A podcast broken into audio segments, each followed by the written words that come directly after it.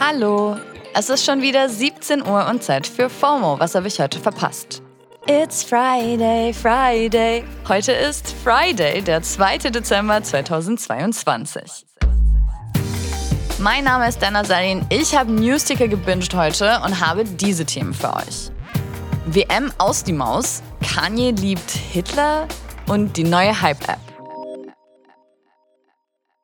Und noch ein letztes Mal diese Woche kommt hier der ultimativ schnelle Timeline-Recap. Erstens. Niklas Füllkrug, das Spiel entschieden. Aber reicht das für die K.O.-Runde? Nein, es reicht nicht.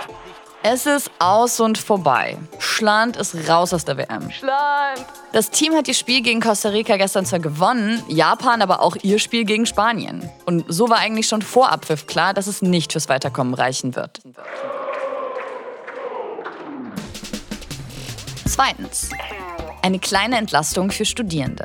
Der Bundestag hat gerade beschlossen, dass Studis- und BerufsschülerInnen einmalig 200 Euro bekommen sollen.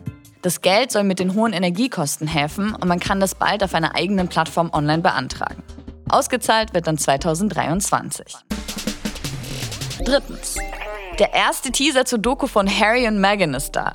Spill the English Breakfast Tea, Honey. Die beiden sind ja offiziell aus der britischen Royal Family ausgestiegen und erzählen in der Doku jetzt ihre Version der Geschichte.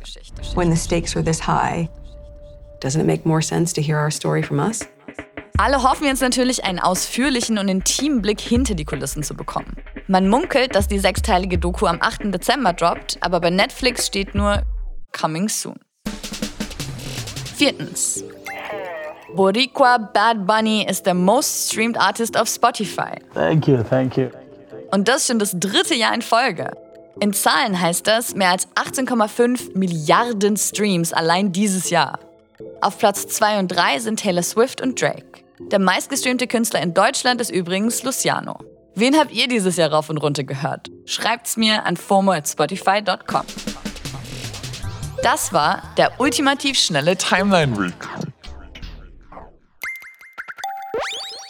Also Leute, wenn sogar Free Speech Ultra Elon Musk deinen Account sperrt, dann solltest du mal über deine Life Choices nachdenken. Nachdem Elon ja gerade erst fast alle gesperrten Accounts wieder auf Twitter zurückgeholt hat, ist Kanye jetzt auch schon wieder geflogen. Und zwar deswegen. Er hat einen abfotografierten Bildschirm gepostet, auf dem ein Hakenkreuz verwoben mit einem Davidstern zu sehen war. Also kein Plan, was man dazu noch sagen soll. Ein Twitter-User hat direkt Elon getaggt mit den Worten Elon, fix Kanye, please. Der meinte nur, ich habe mein Bestes gegeben. Trotzdem hat er wieder gegen unsere Regel gegen Anstiftung zu Gewalt verstoßen. Der Account wird gesperrt. Der Tweet kam jetzt leider aber auch nicht aus dem Nichts. Davor sind schon überall Ausschnitte aus Kanyes Auftritt bei Infowars rumgegangen.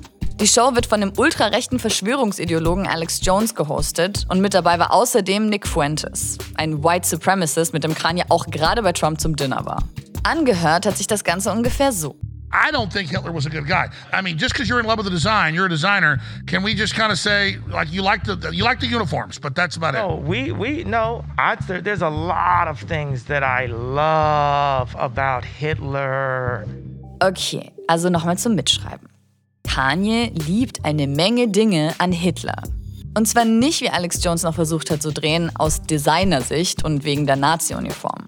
Und man kann nicht nur in diesem Ausschnitt gut hören, dass solche Aussagen sogar Ultrarechten wie Jones merklich unangenehm werden. Die letzten Monate sind Kanyes Aussagen immer mehr eskaliert und ich weiß nicht, wie oft er schon gecancelt wurde, aber das ist einfach noch mein whole new level.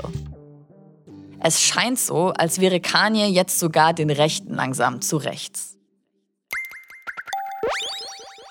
Seht ihr auch gerade überall diese crazy AI-Avatare von Leuten? Also diese Porträts in so Photoshop-Gemäldefilter, nur halt in richtig krass. Solche Bilder gehen gerade ständig viral und deswegen wollte ich wissen, was ist das und how can I get one?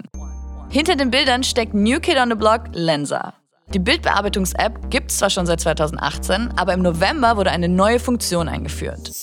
Die Magic Avatars. Mit der kann man eben durch eine KI, also künstliche Intelligenz, Porträts von sich erstellen und sie ist auch dafür verantwortlich, dass Lensa quasi über Nacht ganz oben in den App-Charts gelandet ist. Bei uns ist sie gerade auf Platz 6 im App Store in der Kategorie Bild und Video und in den USA sogar auf Platz 1. Also noch vor YouTube und Instagram. Is a Hype. Deswegen habe ich mir die App mal runtergeladen und gebe euch einen kurzen Breakdown. Die App ist leider nicht ganz kostenlos. Also es gibt schon eine Free-Version, aber mit der kann man wie so oft nicht alle Funktionen nutzen und das Magic Avatar Feature eben auch nicht. Um darauf Zugriff zu bekommen, gibt es zwei Möglichkeiten. Entweder man holt sich ein Abo für die App oder man bezahlt direkt für die Avatare. Ein Abo kostet zum Beispiel 29,99 im Jahr und für die Avatare zahlt man mindestens 4,99. Warum kostet das etwas?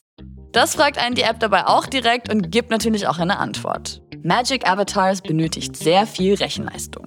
Und das ist teuer. Ja, okay.